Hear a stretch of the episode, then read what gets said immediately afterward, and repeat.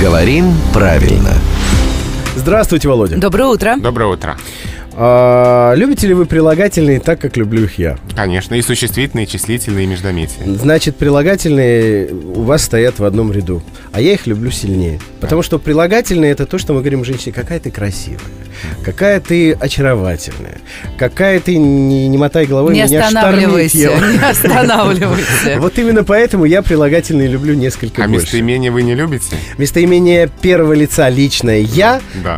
а, обожаю вот больше всего, конечно. Да. Так же, как и все нормальные люди. Хочу вас как раз по прилагательным сегодня погонять. Ну вот, например, как правильно? Две золотых медали или две золотые медали? Три, э, я не знаю... Новые девушки или две старые? Или четыре старых. Понял, понял. Вопрос. Смотрите, если у нас между числительным 2, 3, 4 и существительным а, есть прилагательное, то в каком оно будет, в какой оно будет форме, зависит от того, какого рода существительное. Так. То есть, например, если существительное мужского рода, вот, дом, например, то прилагательное в форме родительного падежа.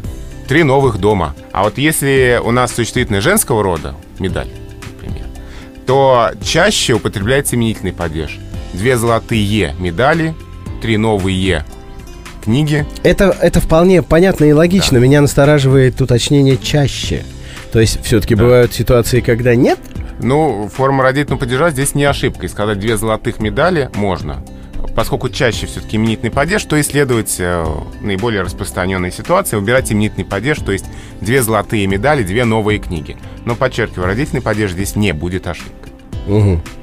Понятно. Пришел, запутал и ушел. Хотя все и объяснил. Говорил, главное, подробно рассказывал, объяснял. А вы головой кивали. А я головой, главное, кивал, как будто понимал еще при этом чего.